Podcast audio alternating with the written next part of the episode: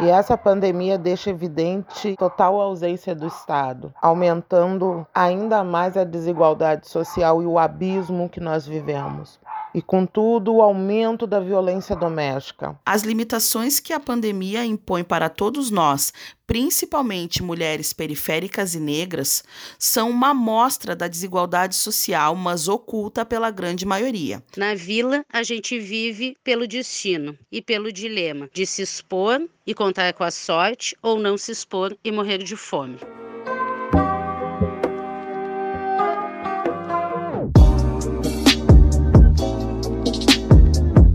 Da pandemia o Brasil já vivenciava uma enorme desigualdade de gênero, durante este período ela parece estar ainda maior. Parece não, está. Acompanhe agora a série Cartas da Periferia, uma iniciativa do coletivo Fora dos Muros em parceria com o Iguana Jornalismo. A ideia central deste podcast é escutar todo mundo, é escutar você.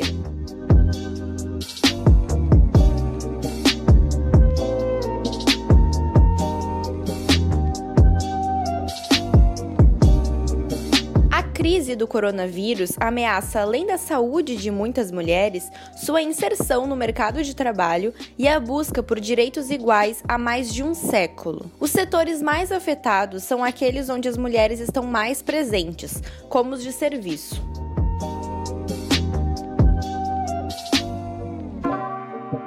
É bem complicado. Nós, mães, solteira, trabalhadora, a gente não tem o que fazer, a gente tem que trabalhar para poder se manter, para poder comer. Então, está sendo bem preocupante, porque a gente sai sabendo que a gente pode pegar o vírus e ao chegar em casa, a gente pode contaminar quem a gente ama, mas é fazer o que? A gente é pobre, então a gente tem que enfrentar. Oi, meu nome é Ali, eu sou mulher trans. Há pouco mais de um ano eu realizei a criação de um projeto que é uma loja no Instagram e consigo viver da minha venda, que com o coronavírus se reduziu bruscamente ou está quase acabando. As pessoas da minha comunidade LGBTQIA+, que trabalham em salão de beleza, que são autônomas assim como eu, que não estão tendo oportunidade, que não estão tendo condições de trabalhar. Dados da Pesquisa Nacional por Amostra Domicílio mostram que 72,8% dos brasileiros que estão trabalhando em home office têm diploma universitário e são majoritariamente brancos. Porém, é difícil afirmar o cenário das mulheres negras em números, porque eles são escassos. Enquanto isso, elas se arriscam nas ruas.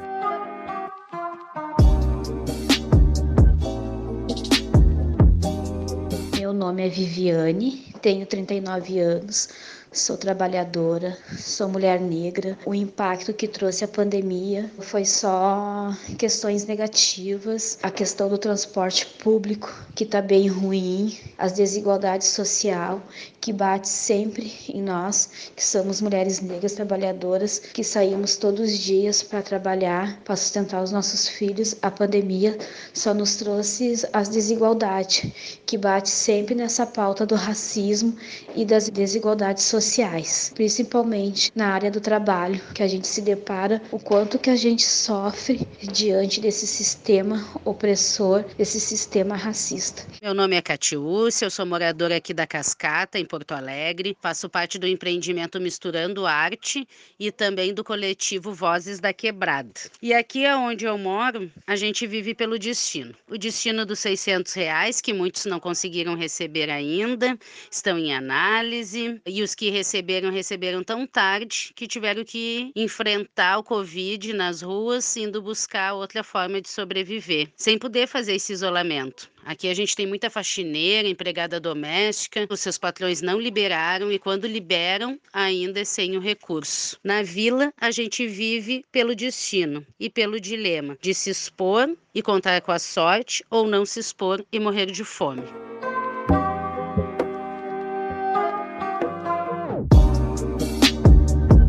Muitas profissionais que trabalham na área da prostituição tiveram suas rotinas e seus rendimentos alterados por conta do isolamento. Além disso, por não terem outra fonte de renda, muitas correm riscos e contam com o bom senso dos clientes, como conta de Nigata.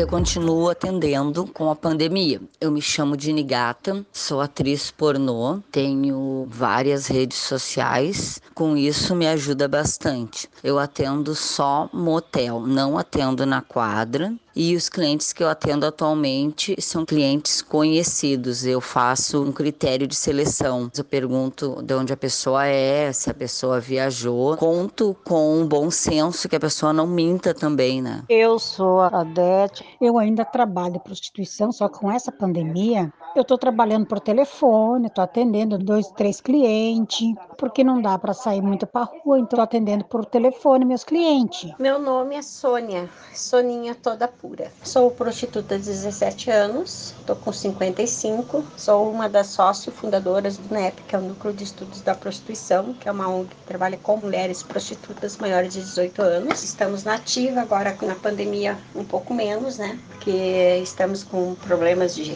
decretos enfim, temos que respeitar, né? Não estou nativa agora, não estou mais na rua, mas tenho três clientes fixos que atendo em casa. E assim mesmo, os que eram semanalmente, eu botei de 15 15 dias, fazendo com que eles se cuidem também para poder continuar atendendo eles, né?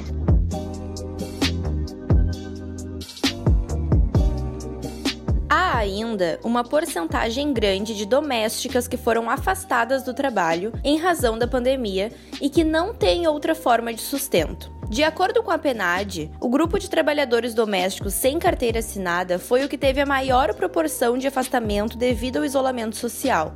Segundo o IPEA, cerca de 5,7 milhões de pessoas desse grupo são mulheres.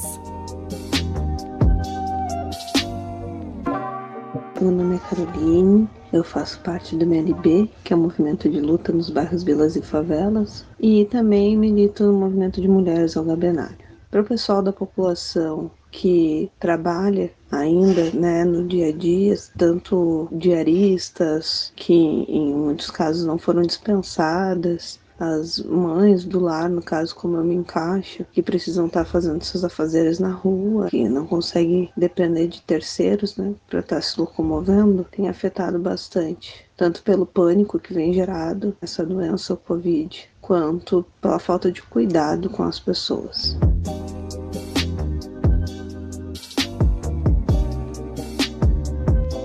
desigualdades históricas foram ampliadas na pandemia. Uma delas é a atribuição dos afazeres domésticos e dos cuidados com parentes ou dependentes, que recai majoritariamente para as mulheres.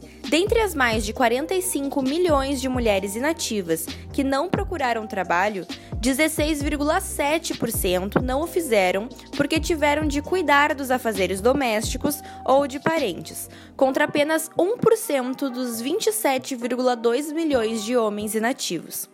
Novamente, também temos um recorte racial ao observar que as mulheres negras estão 50% mais suscetíveis ao desemprego do que outros grupos, segundo o Instituto de Pesquisa Econômica Aplicada.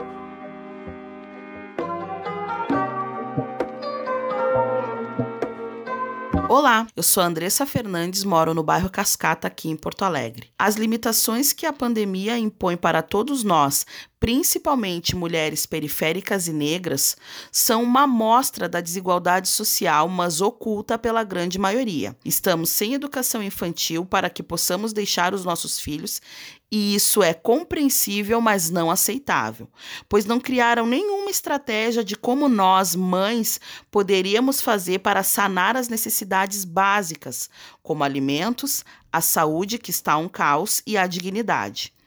Pois com tudo isso, sem ter onde deixar as nossas crianças, vem o desemprego, não se tem qualidade de vida e o assistencialismo está sobrecarregado devido a tantas famílias não terem condições para se manter. E isso é apenas um dos fatos que impactou a minha vida, pois nesse momento conto com a ajuda da minha mãe para cuidar do meu filho enquanto eu trabalho. Por outro lado, as mulheres que podem trabalhar em casa precisam conciliar os cuidados com as tarefas domésticas e a vida profissional. Ainda antes da pandemia, as mulheres dedicavam em média 18,5 horas semanais para essas tarefas, enquanto os homens gastavam 10,3 horas. Se a situação já é ruim com essa divisão desigual, para as mais de 11 milhões de mães solo brasileiras, ela piora. Além disso, o governo federal vetou o projeto que dava preferência às mães solteiras para receber o auxílio emergencial de R$ 1.200.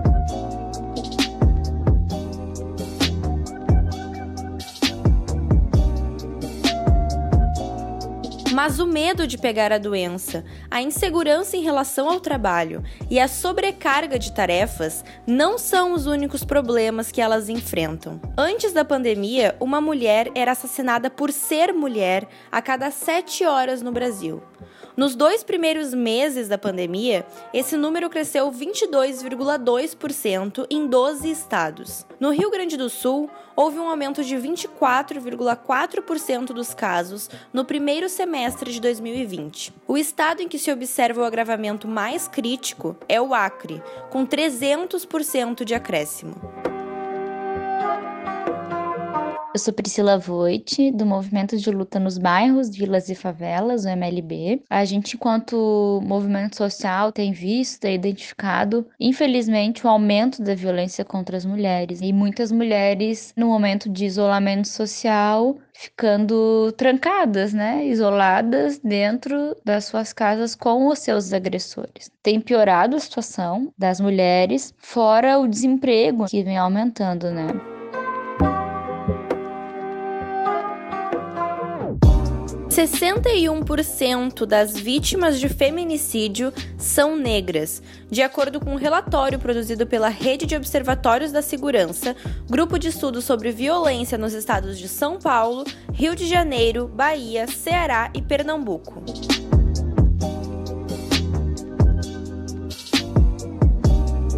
Olá, sou Fabiane Lara dos Santos, tenho 44 anos, sou promotora legal popular, sou mãe de dois meninos, moro aqui no bairro Matias Velho, na cidade de Canoas. E essa pandemia deixa evidente total ausência do Estado, aumentando ainda mais a desigualdade social e o abismo que nós vivemos. E, contudo, o aumento da violência doméstica. Números esses que já vinham aumentando antes da pandemia e com a pandemia o agravamento dessas violências domésticas. Meu nome é Carla Castro, eu sou militante do movimento de luta nos bairros, vilas e favelas. E aqui onde eu moro, eu presenciei uma que me chamou muito a atenção, que além de ser contra uma mulher, era uma mulher idosa. Então, assim, isso é uma situação que a gente tem que ficar atenta, né? Principalmente nós que somos mulheres porque já é difícil passar por um período em que não pode se andar na rua, que não pode se fazer outras atividades. Mas além de tudo isso, a gente sabe que tem mulheres que estão neste momento sendo violentadas dentro das suas próprias casas. Então, mais difícil ainda, né? O lugar onde era para ser o forte dela ali, né, o local mais seguro para ela, é o local onde ela é violada.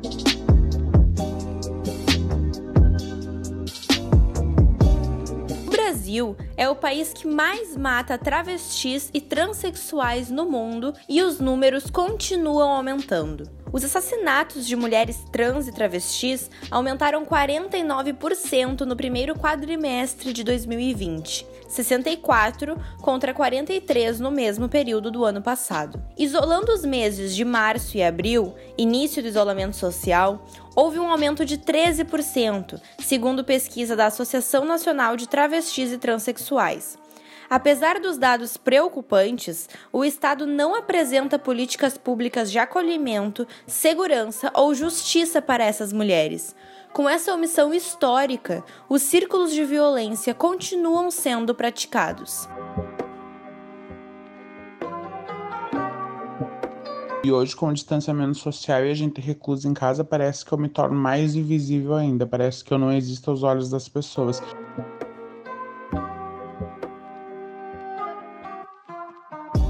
Nosso país já é muito grande, né, a violência doméstica. Também se agrava com essa situação e a gente vê que não existe mesmo, né, políticas públicas para as mulheres. Quando acabou o Ministério das Mulheres em 2016, é, e ele se tornando uma secretaria, a gente sabe que a Damares não gastou até agora um real com as casas de referência para mulher brasileira. Grava quando a gente vê que as mulheres são violentadas e não tem para onde ir ou muitas vezes não sabem né, o que fazer, onde denunciar, não conhecem a rede de enfrentamento, né? E a própria rede está sendo cada vez mais sucateada.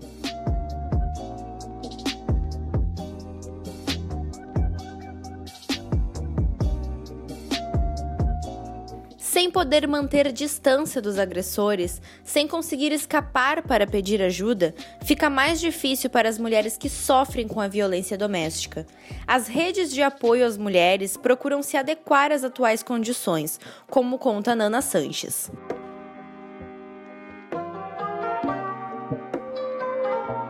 Na pandemia, a gente percebe que tem mais responsabilidade ainda. Então, o movimento de mulheres ao Gabenário tem se colocado a estar tá conversando cada vez com mais mulheres. Agora a gente quer fazer uma campanha de rede, né, de apoio psicológico. Em breve a gente deve estar fazendo isso, que é juntar demandas, né, juntar pessoas que estão precisando de atendimento, de acolhimento e pessoas voluntárias, né, que querem ajudar. Essas campanhas, elas têm surgido dos bairros, elas têm surgido das necessidades das pessoas. Tem sido um exercício muito bacana, assim, de, de poder popular, né, as pessoas planejarem, executarem e buscarem auxiliar né, a sociedade de uma forma boa, né? De uma forma construtiva. E para ajudar as pessoas a passarem esse período com um pouquinho menos de dificuldade, com um pouco mais de dignidade, o MLB organizou desde o mês de março entregas de cestas básicas. A gente está fazendo isso em todo o Brasil e aqui em Porto Alegre, na região metropolitana, a gente tem feito um trabalho muito bacana. Até me sinto bastante feliz e orgulhosa de participar dessa ação. Quando a gente chega com as cestas básicas, a gente vê que a gente não está levando só comida, a gente está levando um pouco de dignidade, a gente está levando, às vezes, uma palavra assim de conforto para essas pessoas, orientação, às vezes muitas estão com problemas assim de ah, não tive acesso ao auxílio emergencial e aí a gente tenta ajudar da melhor forma. A rede de solidariedade do MLB é uma grande prova de como que a organização popular pode ajudar as pessoas nesse momento. Nesse contexto, muitas iniciativas ganharam força para ajudar essas mulheres. Entre elas estão a Casa de Referência Mulheres Mirabal, o Fundo das Mulheres Poa, o Fundo Sim da ONG Temes, a Clínica Feminista e outras. Reunimos mais informações sobre elas nas redes sociais do Fora dos Muros. Para acessá-las, é só clicar no link disponível na descrição do podcast.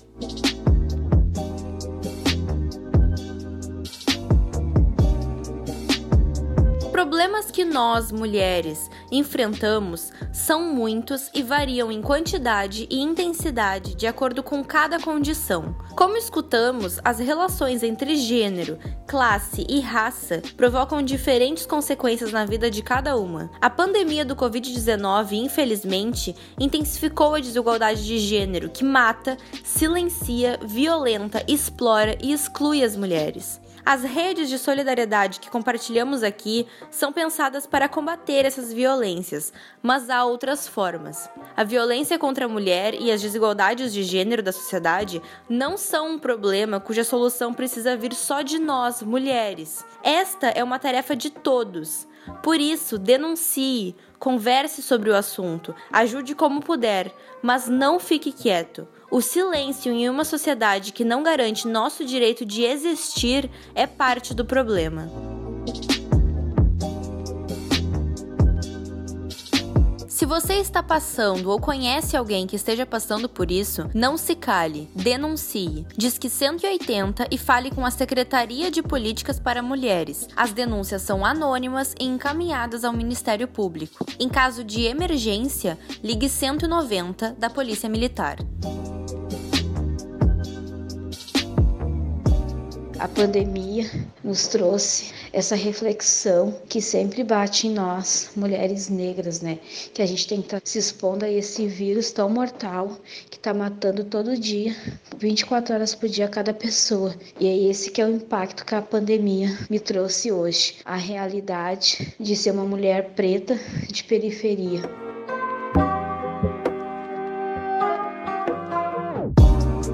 Se você chegou até aqui, obrigada por nos escutar. Eu sou a Giovanna Parisi e este foi o quinto episódio do podcast Cartas da Periferia. Esse episódio foi feito pelo coletivo Fora dos Muros em parceria com o Iguana Jornalismo. Roteiro e produção das repórteres Giovanna Parisi, Júlia Osório e Nicole Goulart. Repórteres populares Soninha Todapura e Anaí Antunes. Técnica e edição de Arthur Amorim e Felipe Pimentel. Não deixe de nos mandar o seu depoimento pelas nossas redes sociais. Os links estão na descrição do episódio. Até mais!